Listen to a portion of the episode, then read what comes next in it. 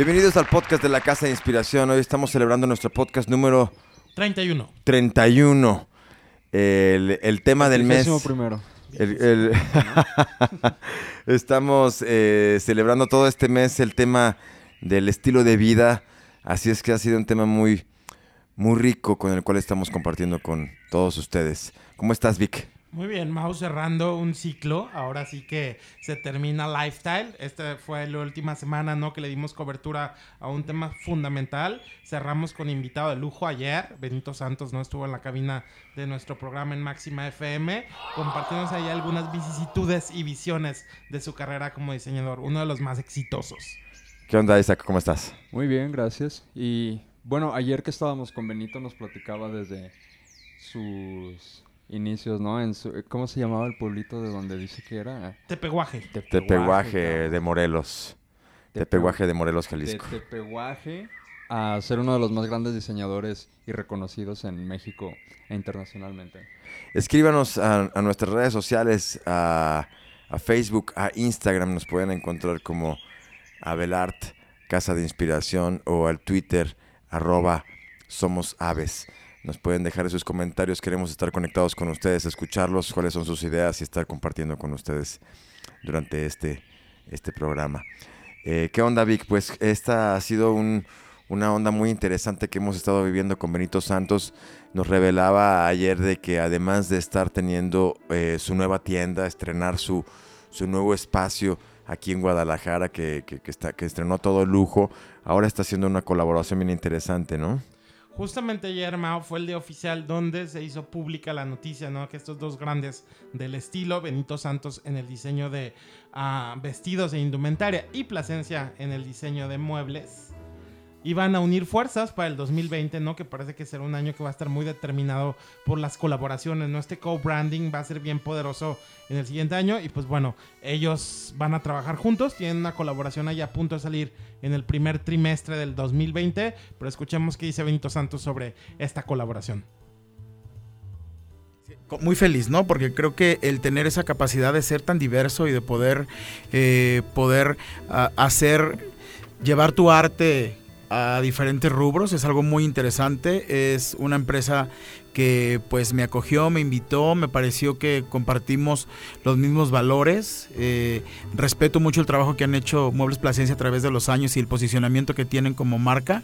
Entonces creo que va de la mano con, con lo que yo quiero y feliz de que me den la oportunidad de desarrollarme en esa área eh, de- con mi creatividad y poder hacer cosas que no había hecho antes que me tienen muy emocionado. Es una realidad.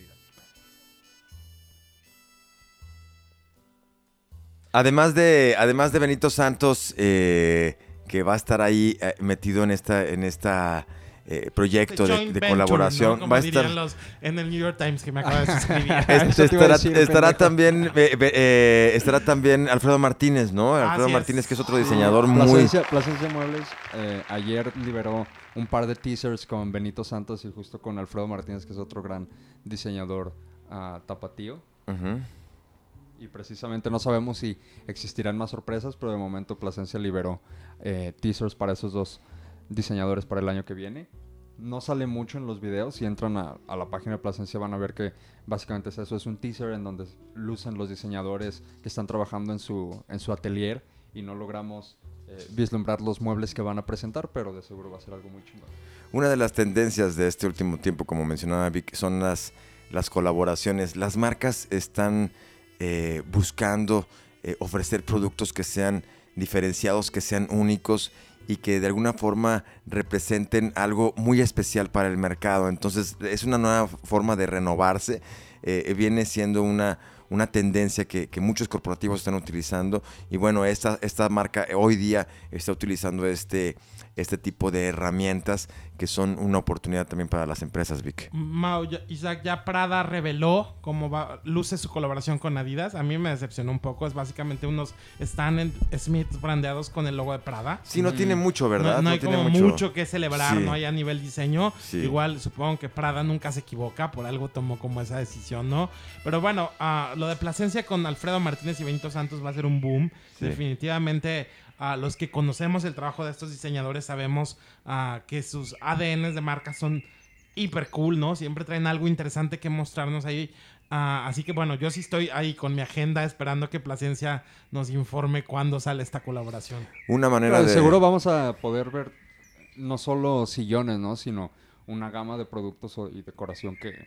Esperemos, Que son propios de la esperemos marca. que realmente sí haya como estas Digo, por cosas si, de no, por si no tienes los 50 mil pesos para comprarte un clásico de Plasencia, te puedes comprar unas buenas piezas de, de decoración, ¿no? Seguramente va a ser algo que podemos esperar el siguiente año, ¿no? Algo como lo que vemos en H&M, que cuando colabora con alguien no solo hace las camisas que vende un chingo, sino que hace velas, hace platos, hace jarrones y mil cosas más que Oye, puede que adquirir el justamente promedio. hoy, en un, en un movimiento muy extraño, no sé por qué, H&M reveló otra colaboración con Joana Ortiz, una diseñadora colombiana súper exitosa, ¿no? Que tiene unos vestidos con mucho movimiento, mucho color, muy, muy de Colombia. Y se me hizo súper raro. Ya lo había hecho en otras ocasiones, ¿no? Que tiene la colaboración principal y luego en diciembre lanza una más pequeña. Pero bueno, interesante esta colombiana, ¿no? Que... que lanza su colaboración con H&M, así que bueno, ella es una gran favorita de Vogue. Ella llevó todo este colorido de Colombia y todo este universo muy festivo a, las pasarelas, así que bueno, ahí está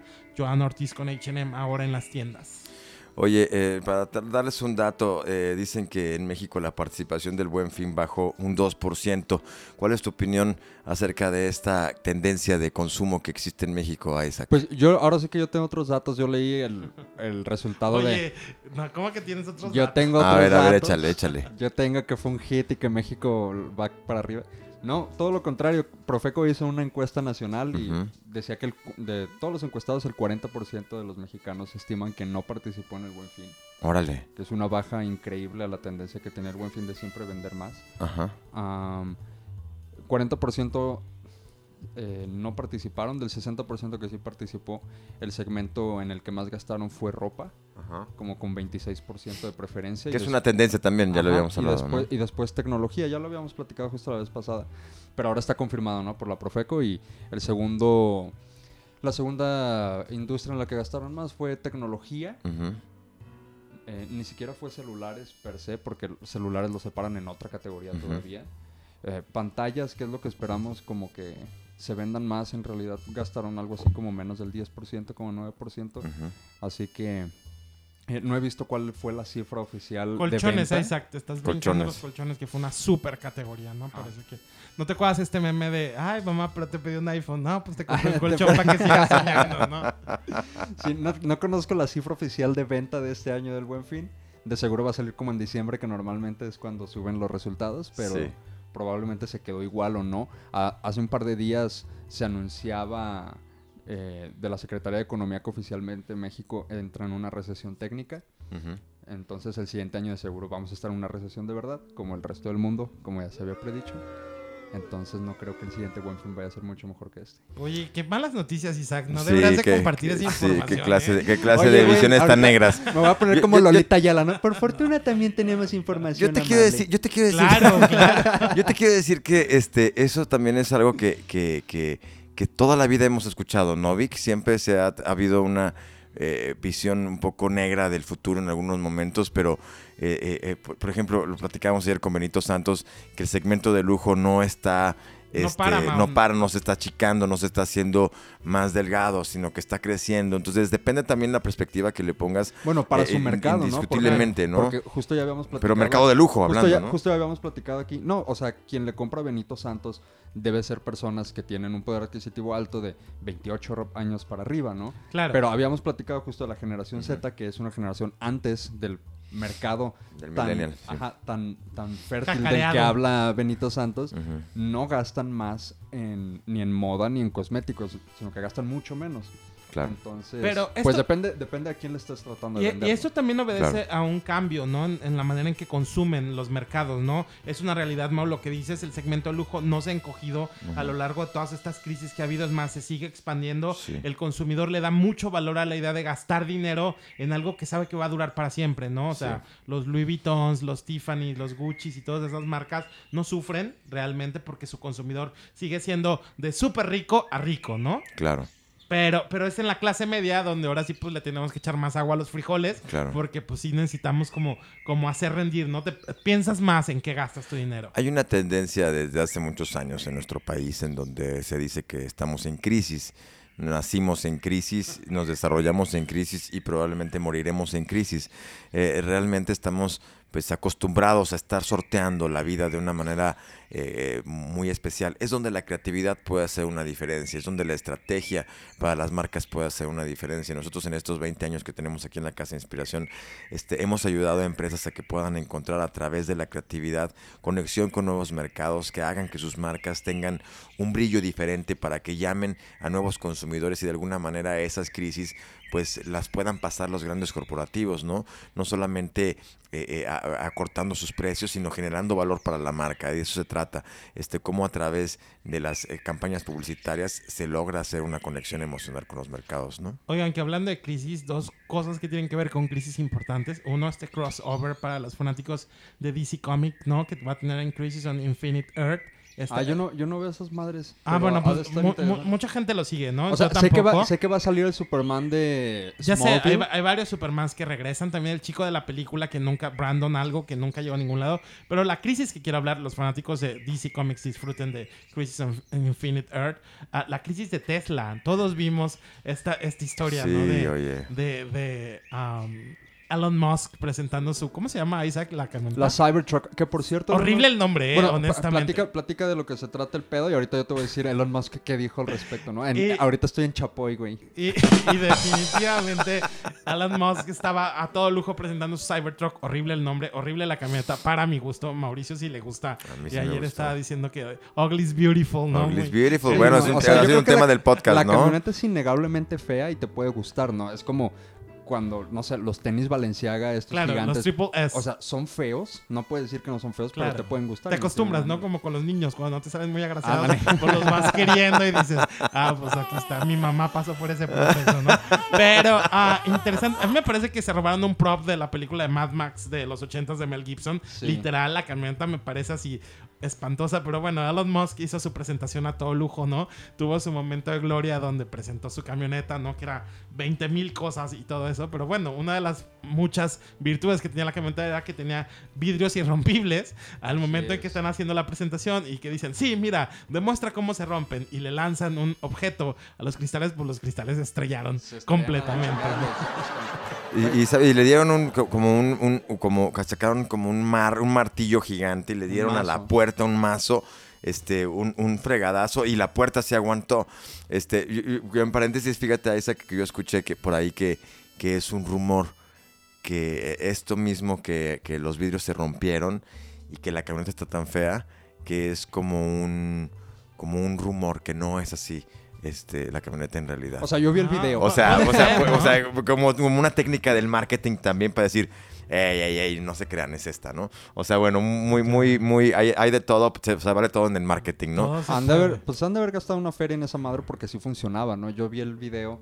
Eh, o sea, ¿te acuerdas que era un prototipo? Sí, sí, sí, sí. No, o sea, yo, yo lo vi funcional por completo. Claro. Y esta camioneta que la amarran con la F-150 y sí es cierto que le gana. Incluso... Ford decía que quería como una revancha, ¿no? En donde las condiciones fueran más controladas, no solo por Tesla. Ah, y bueno, se rompe y al día siguiente, que creo que el día siguiente en realidad fue ayer. Ayer, sí. Eh, ayer fue el día siguiente. Ayer fue el día siguiente. Elon Musk publicó un tweet, ¿no? En donde dice, ya sé por qué se rompieron las ventanas. Y dijo, cuando, cuando por un, una falla en el diseño, cuando le dimos con el mazo a la puerta, la base del vidrio se se comprometió, no se rompió un poco, entonces cuando le dieron con la por cómo funcionan los cristales, cuando le dieron con la otra pelota, las lo roto que estaba en la base se juntó con lo de arriba y por eso tronó la chingada. Ay, sí, tu chucha, pero ya el, el, el, que se supone que es que es irrompible, es irrompible, ¿no? o sea, eh, pudo haber sido también, fíjate cómo estamos hablando de Tesla ahora. ni siquiera se tuvo que haber roto de abajo porque, o sea, Tesla dijo que la tecnología que usaban para ese cristal, cristal era un metal transparente. O sea, técnicamente no era. Oye, que no es la primera vez que la compañía está en el candelero, ¿no? Recordemos estos coches autodirigidos, ¿no? Que hubo varios que provocaban la muerte de, sus usuarios y todo eso el año pasado fue como muy polémico. Pero bueno, Elon Musk dice que 200 mil. Ah, había unos que explotaban como espontáneamente. Exacto. ¿no? De 200 mil peticiones de la camioneta ya están ahí esperando para ellos. Estos son también unas marcas que están a la punta de la innovación. Tesla evidentemente con su tecnología, con sus diseños que son pues algo futuristas, de alguna forma rompen el esquema de lo esperado. Eh, eh, no, no, son los, la camioneta de siempre.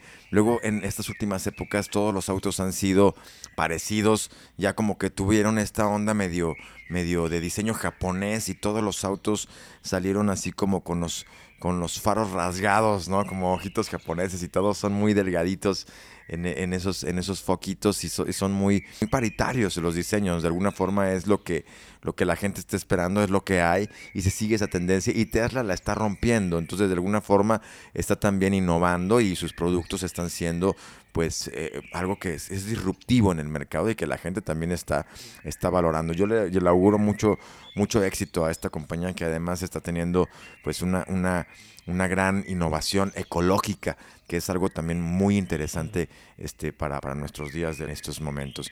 Eh, les quiero comentar, Vic, eh, la campaña de Coca-Cola eh, que, estamos, que está haciendo en estos últimos momentos, expresa ella como una, un gran, una marca productora de muchísimo plástico, es consciente de ello, está teniendo una campaña que me parece este, muy interesante en la manera como lo expresa, porque dice que hasta hoy día reciclan el 30% de sus envases, esto que es una meta pues eh, bastante bien expuesta, aunque le falta 70%, imagínate decir que 70% de tus envases están causando este, contaminación, pero la manera en que lo expresa lo está haciendo de una manera muy especial y promete que para el 2030 el 100% de sus envases ya serán reciclados. ¿Cómo ves, Isaac? Pues está interesante ver qué marcas se toman en serio la problemática del cambio climático, ¿no? Siempre ha habido como, ah, desde que existe el concepto, yo me acuerdo con el documental de Al Gore, de Una verdad incómoda, que siempre existe como la oposición que cree que, que no es nada y luego tienes a la comunidad científica que todos están muy de acuerdo en que sí existe un cambio climático ocasionado por la bueno, Trump es de los que no creen, ¿no? Es exacto. que no está pasando nada. El líder de una de las grandes potencias, ¿no? Que dice que no. Entonces, ah, pues está chido ver que la mayor productora de refrescos y probablemente la mayor embotelladora, al menos de México, que es el principal país consumidor de refrescos del mundo, se está tomando en serio el tema de, reciclar. justo ahorita que lo dices, el radio de Coca-Cola ah, sale una chica hablando como con un tono de voz muy lúgubre que dice que durante muchos años y muchos años significa siempre, porque jamás lo hicieron, pero ella dice, ¿no? Durante muchos años nosotros tampoco sabíamos en dónde terminaban nuestras botellas, pero ahora lo vamos a cambiar, ¿no? Entonces, y, piden como ayuda a la gente que, que, las personas pongan sus botellas en donde van y Coca-Cola se va a encargar de, de reciclarlas. Que algo muy interesante, ¿no? De este movimiento y regresando un poquito a Elon Musk, es a cómo este hombre representa, ¿no? Mucho al empresario de, la nueva era, ¿no? Ahora sí que Elon Musk está agarrando muchos tópicos que son fundamentales para, para cualquier CEO o cualquier ah, imagen, ¿no? De una marca. Tim Cook es muy similar en esta historia, ¿no? Que enfrentan los retos y todo eso. Este FOPA que vivió con eso, pues bueno, él básicamente sale y dice, sí, se debió a esto, ¿no? Perdió 780 millones de dólares al día siguiente, no era 780 millones más pobre, pero mm, eso no lo aminora, ¿no? aprende de sus errores, que ha tenido muchos a lo largo de, de, sus años en el candelero, y bueno, ahí está dando como una nueva cátedra, ¿no? De cómo debe ser un nuevo empresario, un CEO de, de esta nueva era, preocupándose mucho por el medio ambiente, ¿no? Convirtiéndolo en su leitmotiv.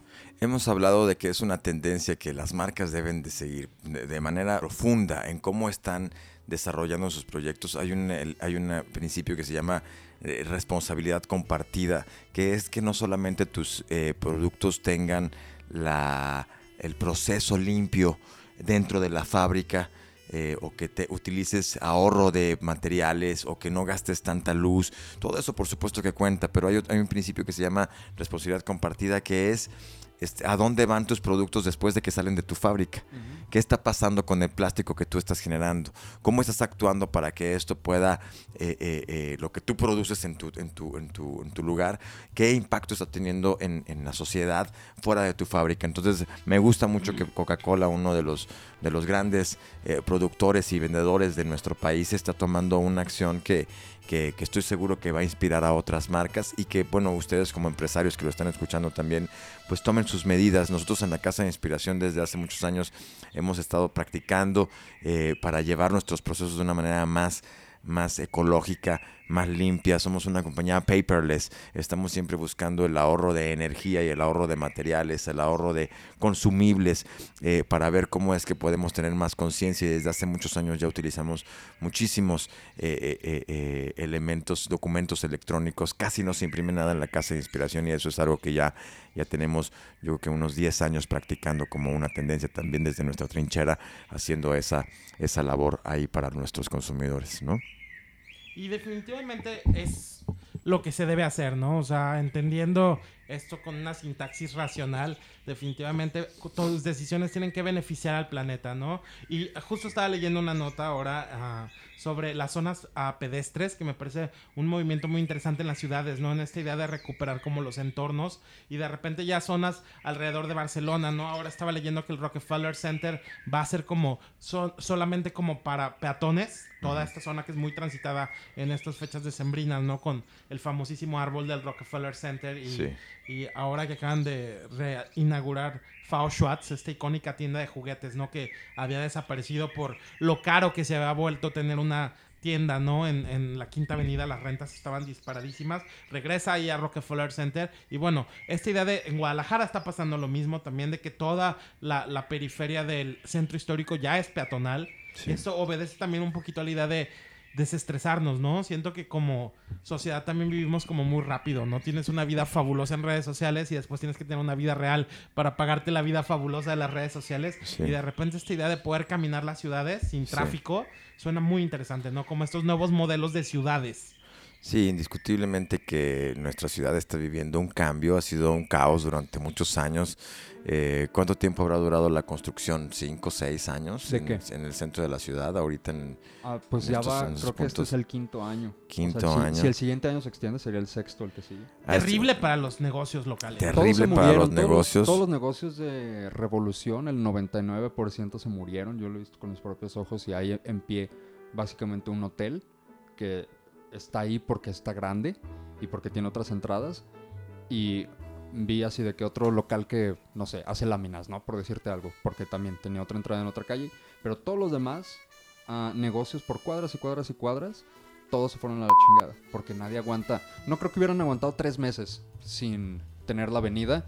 No aguantaron cinco años, obviamente evidentemente va a llegar pues un, nuevo espectro en el centro de la ciudad donde se va a poder vivir de una manera muy diferente y como dice Vic, pues eh, yendo en, con, ese, con esa cirugía profunda que le hicieron el centro, ya vamos a tener una oportunidad de disfrutarlo de una manera también eh, diferente. Quisiera poner también ahorita un fragmento de lo que dijo Benito Santos en el programa acerca de, seguir ese impulso creativo a todas las marcas y a todos los que nos están escuchando de alguna forma a seguir esa intuición que está dentro de cada uno de ustedes es muy importante. Benito Santos solía ser un médico, un doctor, que, que, que, cambió su profesión para seguir ese impulso creativo que le llamaba la moda.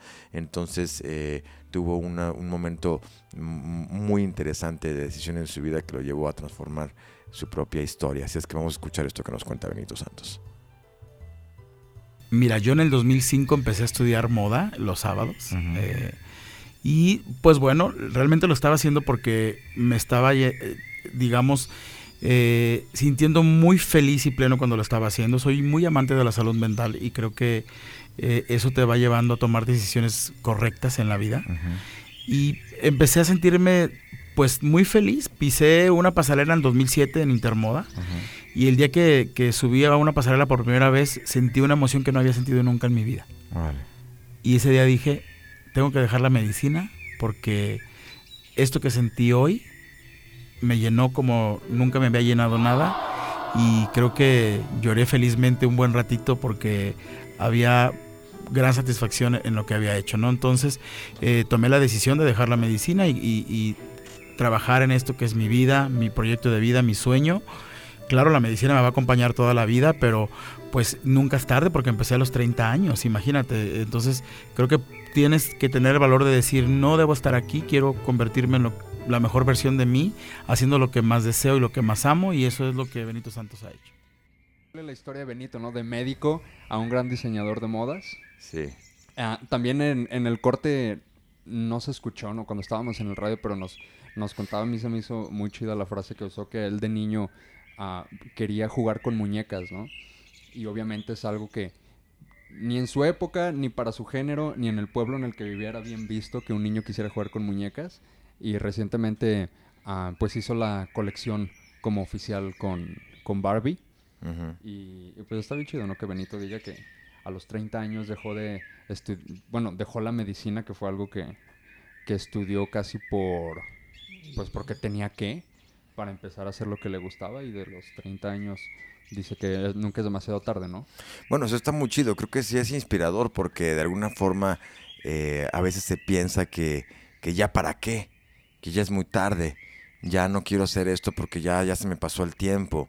Eh, a todos aquellos que nos están escuchando queremos decirles que a través de la historia de Benito tomen la, inspiración para que eh, no, no piensen que ya es muy tarde seguir con esa intuición de lo que les dicte su corazón como creativos, ¿no? Si es que hay algo que está pues, sucediendo por ahí, alguna actividad artística, alguna actividad que, diferente a la que a lo mejor eh, tomaron laboralmente en algún instante o lo- el camino que ha tomado su marca o su empresa en algún instante, este, nunca es tarde para evolucionar, así como lo hizo Benito Santos y romper la jaula, romper ese Y- estigma y Y hay, muchos, transformarse. y hay muchos casos más famosos, ¿no? Como de gente que empieza tarde. Sí. El gen- o sea, yo- a mí se me vino a la mente lo primerito fue el general Sanders, que empezó como a los 400 años de vida Sí, a los 80 a años. vender sí, su sí. pollo frito que hoy es KFC. A los 80 Oye, años. yo ya me sí, sentí sí. motivado. Ahorita voy a ir a hacer audiciones para ser bailarín de Ah, Yuri. bueno.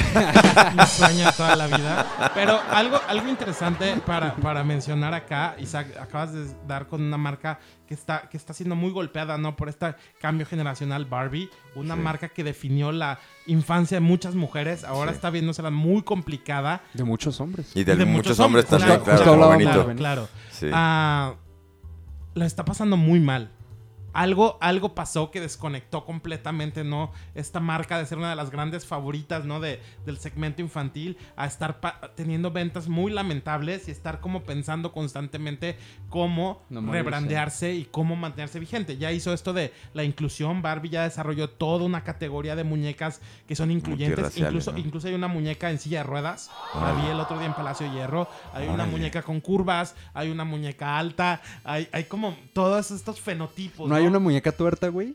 No, todavía no. Ah, Hay no, que- hay entonces que no voy a escribirle- comprarle. Hay que escribirle a Mattel. Ah, toda una nueva categoría, ¿no? Ellos en esta idea de ser incluyentes, ¿no? A Barbie se le criticó mucho por fomentar la idea, ¿no? De una mujer perfecta. Sí, de la flaca que... que- que no. Rubia, con cuerpo perfecto, la casa perfecta y el novio perfecto. Sí. Y ahora dicen, no, ¿sabes qué? También podemos ser chaparritas, con curvas, ah, con pelo afro. Está, está teniendo un momento complicado y, veamos cómo, cómo un gigante como Mattel, ¿no? Que tiene todo el dinero para invertir en, en estrategias de marketing, logra convencer a toda una nueva generación de seguir jugando con su muñeca. Es, es un reto importantísimo, pero bueno, es interesante observarlo para ver si logran o no logran este cometido. Oye, pues yo solo estaba pensando en cómo las vulnerabilidades de, de las personas hacen que las marcas tengan que cambiar, ¿no? O sea, yo estoy pensando, yo, no, yo sí voy a jugar con un muñeco de acción al chile, yo no quiero que tenga mi cuerpo, yo no quiero que sea realista, yo quiero que sea un Max Steel bien mamado que le gane a los monstruos, ¿no? Sí.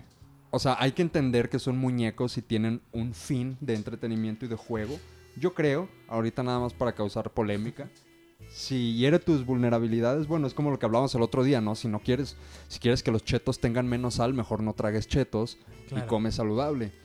Ah, pero sí, o sea, está muy interesante cómo la demanda de la sociedad obliga que tu producto, que puede tener X años de tradición y que puede ser la eh, el icono, ¿no? De las muñecas, que es una muñeca con una cinturita irreal, si la transportaras a tamaño real, ¿no? Y Claro. güera y de ojos azules, la tienes que adaptar a lo que la gente está esperando ver ahora. Pero está cambiando. Yo te quiero decir que sí, sí considero que la, la te- la tendencia de, de- de consumo, de entendimiento del planeta a través de estos modelos está cambiando.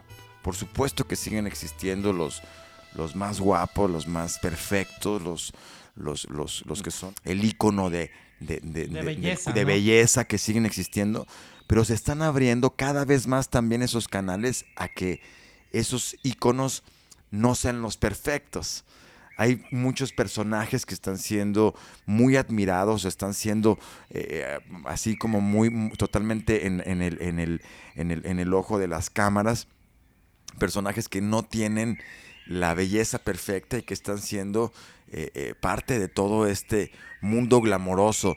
Eh, yo, yo, estoy de acuerdo contigo que, que, para nosotros quizá este entendimiento de, esos, de esas figuras puede ser muy llamativo, pero, pero las nuevas generaciones ahora creo que están cambiando. Ahora creo que todo este tema tecnológico, donde el mundo se está abriendo también, está haciendo que, que las nuevas generaciones empiecen a ver eh, con, con, nuevos ojos a, a, a, los, modelos. Oye, cuando salga la barba con vitiligo o con cuatro dedos me hablan, ¿no? Eso sí lo voy a comprar. Oigan, cuatro dedos en el pie derecho. hablando de esta nueva era, ¿no? Donde el talento se convierte en un gran, gran uh, baluarte, ¿no? De lo que significa tener éxito. A Guadalajara publicó los cinco tapateos que la rompieron en 2019. Una, un unas menciones importantes. Guillermo del Toro, obviamente, está ahí. Pues, Guillermo del Toro, genial. es el tapatío, ¿no? Sí. En las tortas ahogadas son nuestros tapatíos favoritos. Canelo Álvarez, que es muy polémico, ¿no? Es un hombre del deporte que ahí tiene sus altos y bajos. La gente lo ama o lo odia. Debe de ser que el boxeador más rico en la historia de México. Sí, está en el top 10, según Forbes, de los uh, mejor entertainers mejor pagados. Paco Ruano es chef Benito Santos, por supuesto, está ahí en el top 5. E Isaac Hernández conforman esta... el bailarín. Exactamente. Estos cinco diseñadores que la rompieron, cinco tapatíos que la rompieron en 2019. Genial. Así es que siempre hay oportunidades, así como Benito Santos, de poder reinventarse, de poder reiniciar un proceso, una nueva carrera, un nuevo momento, una nueva cara para las marcas. Eh, queremos eh, ya cerrar este programa, Vic, Isaac, eh, con la recomendación de la semana, con la recomendación que tengan ustedes para la gente que nos está escuchando en estos momentos. ¿De qué se trata? Les quiero recomendar antes de, escucharte, Vic, Isaac, que, que entren a nuestra página www.abelart.mx para que conozcan un poquito más de lo que hacemos, que sepan cuáles son nuestros casos de éxito y que nos escriban para que eh, nos cuenten acerca de sus proyectos, de sus marcas y podamos sumarnos al equipo para ayudarles que sus marcas alcancen el siguiente nivel. Vic, la recomendación de la semana. Yo tengo dos recomendaciones rápidas. Una, suscríbanse al New York Times, lo acabo de hacer. Solo cuesta un dólar la semana y tienen información de las mentes y las plumas más interesantes ¿no? del negocio. Y dos, ah, escúchenos, el próximo mes vamos a tener el tema de nostalgia, un tema bastante interesante en, en diciembre, ¿no? en las épocas de sembrinas. Vamos a diseccionar todo esto que tiene que ver con el marketing de nostalgia y esta tendencia, ¿no? Que está haciendo muchísimo dinero para, para diferentes marcas. Oye, me llama muchísimo la atención ahora la suscripción del New York Times. Eh, me tocó vivir muchísimo en la transición del papel al, al digital.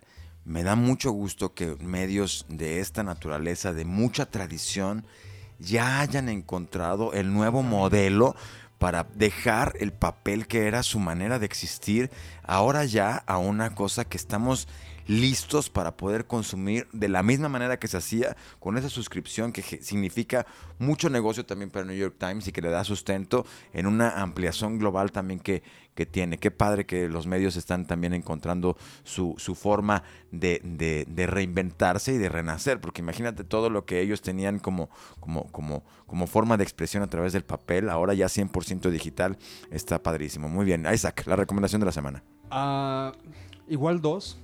Una ya la había hecho, pero la reitero porque justamente Víctor ayer me decía que The Mandalorian, la serie esta de Star Wars de Disney Plus, eh, se convirtió en la serie más vista en la historia, ganándole a Stranger Things. Órale. Ah, mi, fuente es Víctor, así que si, estoy mal, a él le dice. Pero le creo. O sea, es una, la serie de una de las sagas más exitosas de, de todos los tiempos. Ah, van en el episodio 3, así que ya tienen 3 que ver si no lo han empezado a ver. Sale los viernes. Eh, Disney Plus todavía no está aquí. Yo estaba viendo que se prevé que esté como en noviembre en México. Va a costar menos que Netflix, va a costar como unos 130 pesos. Así que mientras entren a Cuevana ya lo pueden ver, ahí lo veo yo. Oye, y que Baby, Baby Yoda es el muñeco más buscado, ¿no? sí, pero no existe todavía. Cuando salgan muñecos de ese güey, va, o sea, van a salir Funkos, van a salir playeras, van a salir putos Isaac dice que no es Yoda, ¿no? Este no es Yoda, para quienes, para quienes conocen de Star Wars y su línea de temporal sabrán que ese no es Yoda, no puede ser Yoda. Pero bueno, eso, la, la, primera es que se pongan al tanto con la serie más vista del momento que es The Mandalorian. Si son fans les va a encantar y si no, está entretenida por ella misma, ¿no? Y la otra es también tiene que ver con una serie que es de las mejores que yo he visto en mi vida, original de History Channel, aunque no lo crean, no hace basura siempre, ah, que es la de Vikingos. La última temporada, la sexta temporada, este sale, me parece que el 4 de diciembre, Ajá. la siguiente semana creo que es el jueves.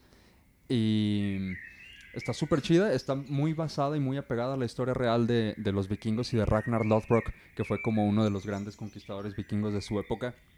Obviamente le ponen su misticismo y, y- y- y tonos novelísticos, ¿no? Para poder Claro, claro. crear como una serie entretenida, pero... Y por tonos novelísticos entiéndase sexo, drama y muchas peleas que no Ah, existieron, ex- ¿no? Exactamente, sobre todo peleas, ¿no? El sexo no dudo que sí se cogían cabras y cosas así.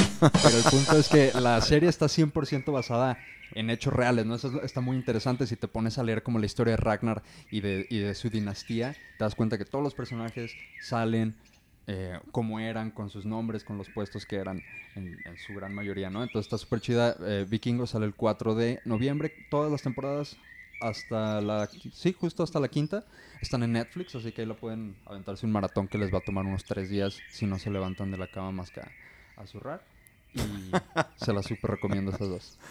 Magnífico. Y yo para crear un contraste les quiero recomendar que se desconecten, les quiero recomendar que, que- que caminen por la ciudad, que dejen su celular eh, eh, un, tiempo, que- que apaguen la tele, que salgan a la naturaleza y que regresen un poco a esta eh, eh, alegría de perderse todo lo que está sucediendo en línea por unas horas, por unos días, eh, respirar y no estar, desconect y estar desconectado creo que puede ser una, una, una también un- una gran eh, eh, experiencia en estos momentos El donde otro día todo leí un digital, comentario ¿no? a propósito de eso que dices, ¿no? Que antes eh, el internet eh, lo usábamos como un escape de la vida real y ahora usamos la vida real como un escape del internet. Órale, sí, Y eso si es. lo piensas, es cierto. Yo me acuerdo cuando recién existía el internet que tener un megabyte de velocidad en tu casa era ser casi millonario. Claro. Y me metía tipo a Disney Latino, ¿no? A, a jugar jueguitos que tenían ahí. Ujú. Y, y sí, era justamente un escape de, de que en mi caso llegaba de la escuela, hacía la tarea y la chingada y me metí un poquito a, a lo que alcanzaba a usar de internet. Y hoy es justo lo contrario, ¿no? Hoy te quieres escapar y buscas lugares en donde no haya señal, en donde no hay internet, en donde no te puedan conectar eh, para escapar de, de la Big Web, del Ah, Big Brother. Así es que eh, esa es la recomendación de la semana. Este fue el tema de lifestyle de todo este mes. Entraremos a nuestro siguiente tema el próximo mes, que va a ser ¿qué, Vic? Nostalgia, nostalgia en marketing, nostalgia en publicidad, nostalgia en cine. Todo está invadido por la nostalgia, Mao. Así que ese será nuestro tema del siguiente mes. Así es que nos vemos a la próxima. Somos la Casa de Inspiración. Estamos conectados.